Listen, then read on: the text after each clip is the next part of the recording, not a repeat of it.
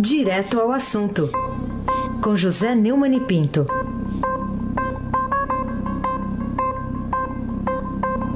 Neumann, bom dia. Bom dia, meu caro amigo Raíssen Abac, o craque, às 7h34 da manhã. Bom dia, Diego Henrique de Carvalho. Bom dia, Nelson Volter. Bom dia, Moacir Biasi. Bom dia, Clã Bonfim, Emanuel Alice Isadora.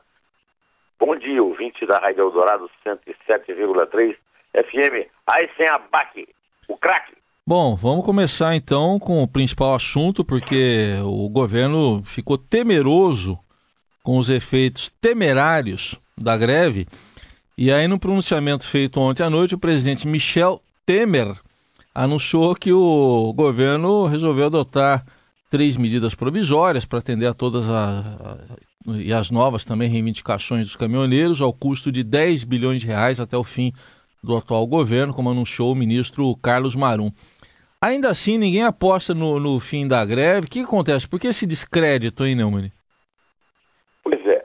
é primeiro, é, vamos dizer o seguinte: o governo editou três medidas provisórias, o Diário Oficial já está circulando, não há mais por que ter nenhum caminhão impedindo ninguém de se movimentar nos estados. No entanto, os caminhões estão lá e como acabou de anunciar o governo, o presidente da Sincopeta aqui, numa entrevista ao Heisen, é, os postos não estão recebendo nada. Ou seja, a greve não acabou.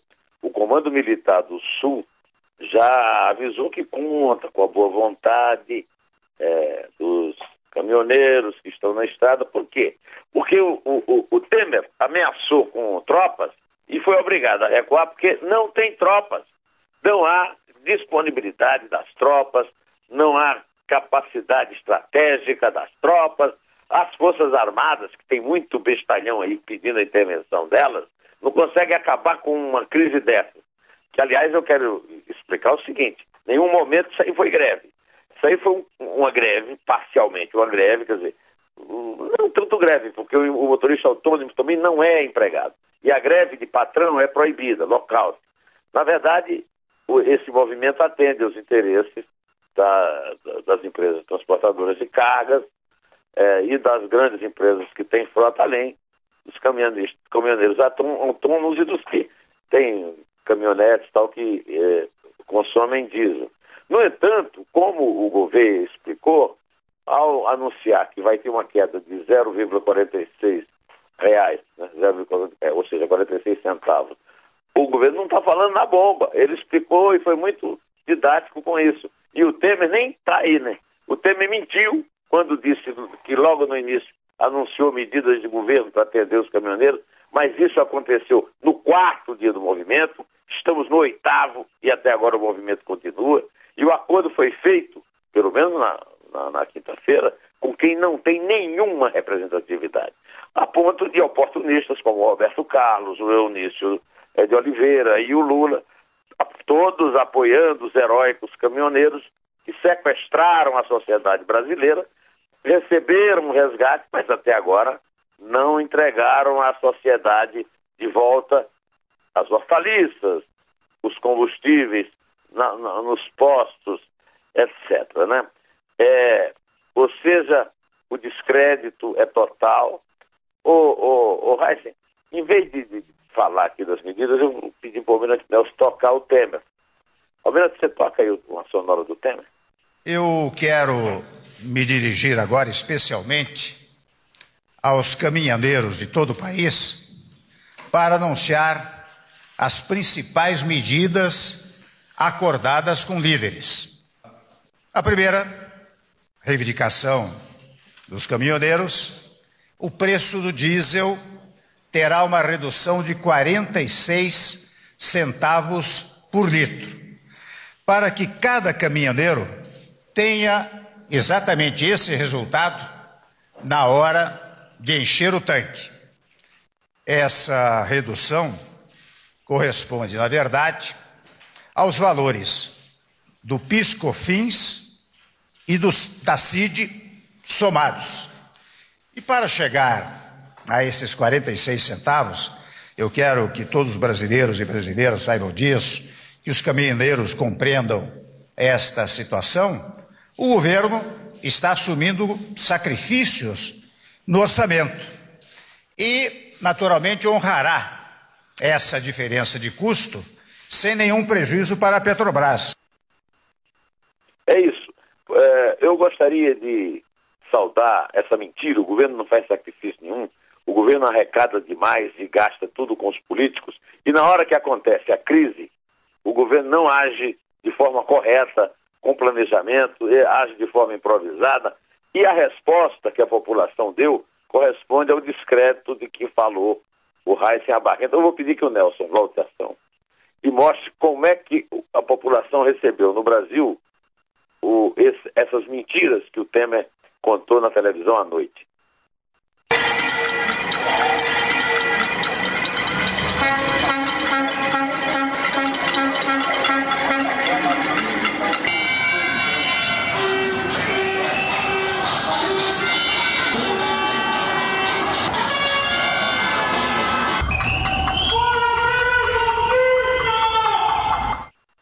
Esse é o meu comentário em relação ao Temer. Em relação à batata a 10 reais, eu digo que todo mundo tem que bater muito panela, que não vai ter mesmo como cozinhar a batata. Uma batata a 10 reais. Aí sem abaque, o é... craque. Muito bem, vamos falar agora um pouco de alguns outros personagens dessa história toda. Um deles, Eunício Oliveira, presidente do Senado, que voou de jatinho de Fortaleza, de, de Brasília para Fortaleza, Fortaleza para Brasília. Qual foi o papel dele para resolver essa crise, Neumani?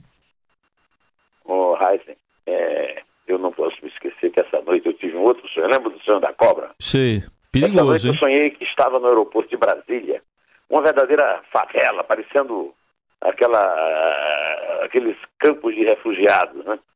E encontrava um conhecido meu que é promove palestras, e ele me chama para conversar sobre uma palestra, e de repente, do alto, lá em cima, vem uma, uma girafa fumando e espalhando cinzas sobre nós. Então a situação é de girafa fumando, não é que a cobra está fumando, é a, a girafa que está fumando, né? E está lá em cima a cabeça da girafa. É, é, menos, menos ameaçadora do que a cobra, mas não deixa de ser imagem inusitada. Quanto ao Eudício Oliveira, para você saber o caráter desse rapaz, ele é do MDB do Temer mas critica publicamente a política de preço da Petrobras, sumiu para fazer campanha com os 24 partidos que apoiam o candidato do Ciro Gomes, lá no Ceará, o que é o Camilo Santana do PT, ou seja, ele faz jogo duplo. E no Senado, para que, é que ele voltou para Brasília?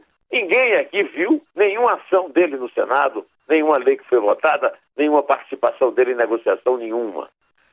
Afinal de contas, Heisen, o Poder Legislativo não é o que representa o povo que está sofrendo os resultados desse movimento? Por que, é que o Poder Legislativo se nega a participar efetivamente da solução da crise, quando diz para todo mundo que é representante da sociedade? Faz sem abaque, o craque. Bom, é assim como no caso do presidente do Senado, com atenuante que não pertence ao partido do presidente, né? O presidente da Câmara, o deputado Rodrigo Maia, que é do DEM, não participou de nenhuma ação concreta para pôr fim ao caos. O que, que motiva essa rebeldia toda? Esse é um irresponsável. Votou na calada da noite sem que ninguém esperasse, só para fazer mostra, né? Na campanha dele, ele, a campanha dele, na verdade, não é para acabar com a crise, não é para acabar com a causa, é para se eleger deputado federal. É, no Rio de Janeiro está difícil, está difícil. Se continuar assim, vai ser mais difícil ainda. De qualquer maneira, no calado da noite, ele tirou o, o PIS e o COFINS, né? Numa votação sem combinar com ninguém. Só que parece que ele foi meio premonitório, né, Heisen? Porque no fim, ontem, o Temer anunciou que quem vai pagar esses 10 bilhões da farra é o consumidor. Ou seja, nós pagamos o resgate. O, o, a sociedade brasileira foi resgatada, foi sequestrada pelos caminhoneiros, pelos donos de empresas de cargas, pelos donos de grandes empresas que têm frotas, pelos donos de caminhonetes ou de carros importados que abastecem com diesel. Quem paga o resgate somos nós, porque o, o governo entregou o PIS e, e, e o COFINS, né? E nós entregaremos o dinheiro para cobrir o PIS e o COFINS, porque impostos serão criados. Né? E outra coisa, o, o Reis, em relação ao Temer, é que ele continua falando de falar ao trono. O Temer não se submete a perguntas eh, em entrevistas coletivas, como fazem os democratas, mas entrega isso tudo para o seu pitbull de estimação, o Carlos Marum. E ele fica falando em diálogo. É, diálogo é, é, você monologar? Monólogo é sinônimo de diálogo agora? Vai sem abaque, o craque. Não, são coisas diferentes, né? Opostas? É, opostas. Antônimo. Bem opostas. O Neumann, a presidente Supremo, ministra Carmen Lúcia, deu uma entrevista à Folha de São Paulo, publicada ontem, uma semana depois de instaurado o pânico pelo protesto dos caminhoneiros. É, mas é, não tratou desse assunto, né, na entrevista. Por que, que o judiciário, que faz questão aí de protagonizar a discussão de problemas formais na República, não deu um passo aí na, na direção de tentar, pelo menos, solu uma solução jurídica para esse impasse? É, enquanto os caminhoneiros sequestram a sociedade brasileira, desculpe, o, o Poder Judiciário solta os acusados de corrupção nas operações, na primeira instância, né? É, né? Enquanto a crise se desenrolava, o, o Gilmar Mendes, é, o, o, Gilmar Mendes soltou todos aqueles que ofereciam qualquer perigo de delação premiada. Mas inclusive no Estadão, o Paulo Preto, lá, o Paulo Vieira de Souza, né, disse que não tem ninguém para entregar. Mentira! É, é, incrível como esse pessoal mente, com a facilidade que mente, e vai o Gilmar. Inclusive ele estava dando entrevista porque ele foi solto pelo Gilmar. E o Marco Aurélio soltou 11 traficantes perigosíssimos lá do Ceará. Ou seja, enquanto a sociedade fica sequestrada pelos caminhoneiros, pelos empresários de carga, e à disposição deles, porque o governo é incompetente, porque as forças. O, o, o Heisen, se as Forças Armadas não têm condição de desocupar as estradas, ela tem condição de tomar o poder e administrar o país, eu não sei. Eu, eu, eu, eu não estou contando com isso, não. Aliás, felizmente não conto nem com essa intervenção. De qualquer maneira, o Poder Judiciário também faltou a hora de resolver a crise de ajudar a sociedade a sair do caos, porque está muito ocupado em soltar os amiguinhos dos amiguinhos que os nomearam. Ah, esse abaque, o craque. Ô Neumann, outro aspecto aí dessa greve, o, o governo federal demorou para anunciar medidas de força e aí depois de ter anunciado essas medidas, nenhuma delas foi de fato implementada, né? Porque as Forças Armadas não... Uh, por que, que as Forças Armadas não fizeram o que o presidente Temer ameaçou? O, o, o, o problema todo é que as Forças Armadas não têm condições de fazer isso. Porque você já imaginou, tinha mil pontos de estrangulamento nas estradas, espalhados pelo território nacional. As Forças Armadas não conseguem patrulhar as fronteiras, vão conseguir desocupar as estradas. Quer dizer, o, o, o presidente Michel Temer agiu como se ele, como aqueles assaltantes que usam revólveres de plástico de brincadeira para assaltar. Ele ameaçou com armas que ele não tinha. Ah, eu resisto a imaginar que as Forças Armadas também desobedeceram, porque não dão a mínima para ele. É, agora, as Forças Armadas estão lá intervindo na segurança do Rio. Nada, nada, Raíssa, no Rio de Janeiro melhorou depois da intervenção das Forças Armadas lá ao contrário do que diz essa propaganda bestalhada desse governo que não tem condições de resolver nada, nenhuma crise desse tamanho. Né?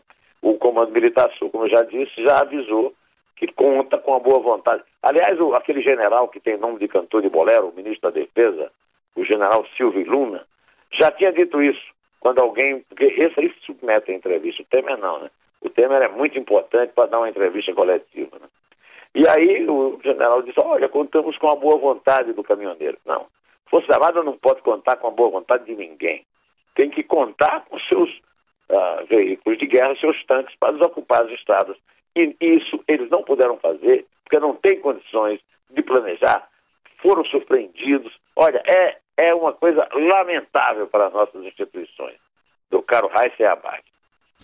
Muito bem. Ainda sobre esse tema aí, o Neumann, é que força que você vê que legitimidade né, tem o presidente Temer para garantir à sociedade que outras categorias que estiverem dispostas aí a chantagear o governo, uh, como ocorreu aí em parte aí com os caminhoneiros, também com empresas transportadoras ou que dispõem de frotas, não recorrerão a esse mesmo expediente.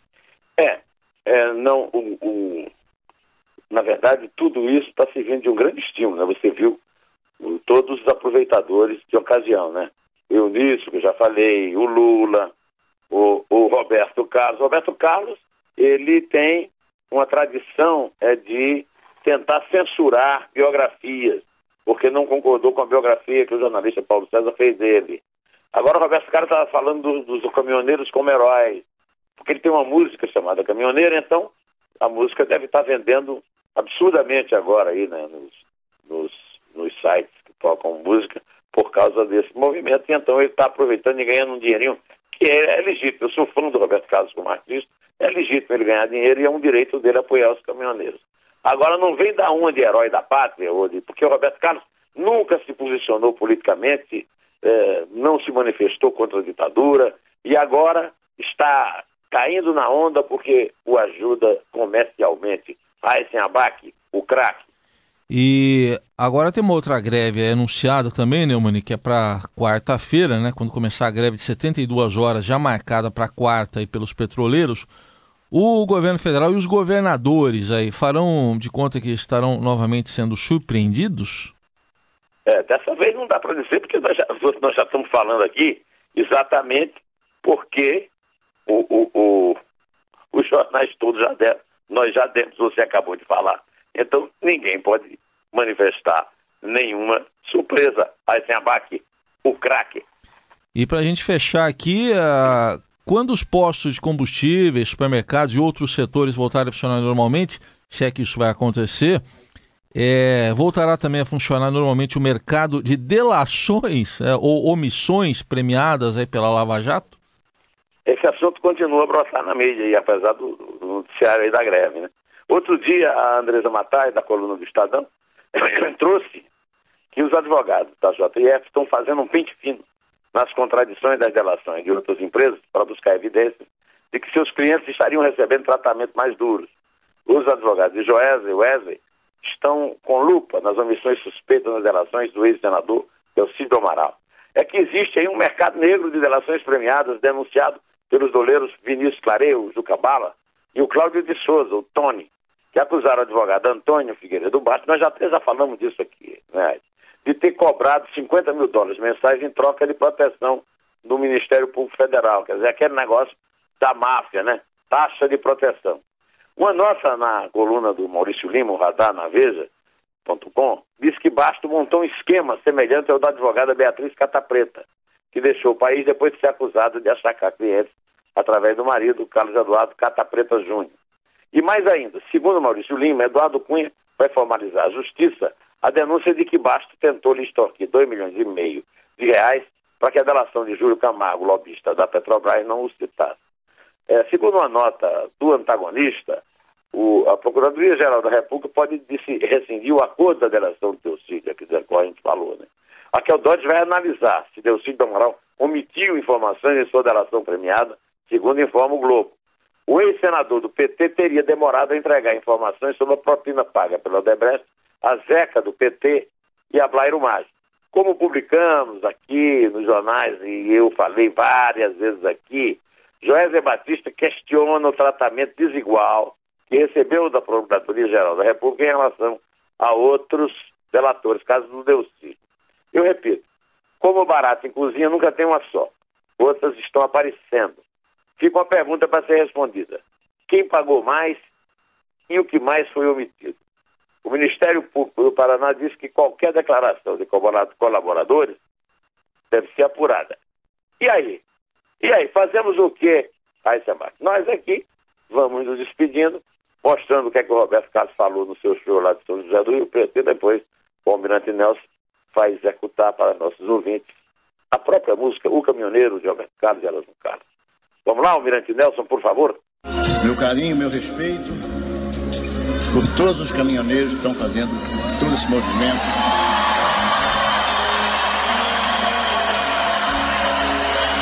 E as causas que eles, e as causas que eles estão reivindicando Com certeza não são causas só deles, são nossas causas.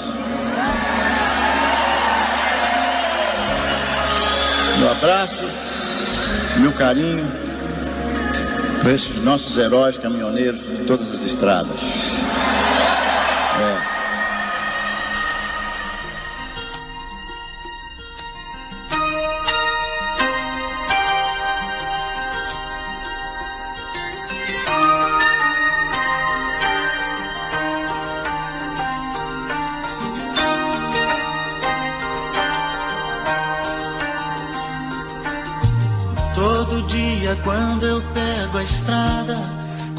Sempre é madrugada e o meu amor aumenta mais.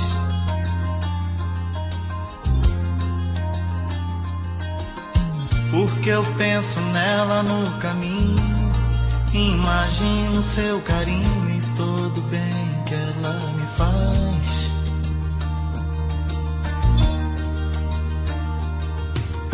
A saudade então aperta o peito Ligo o rádio e dou um jeito de espantar a solidão.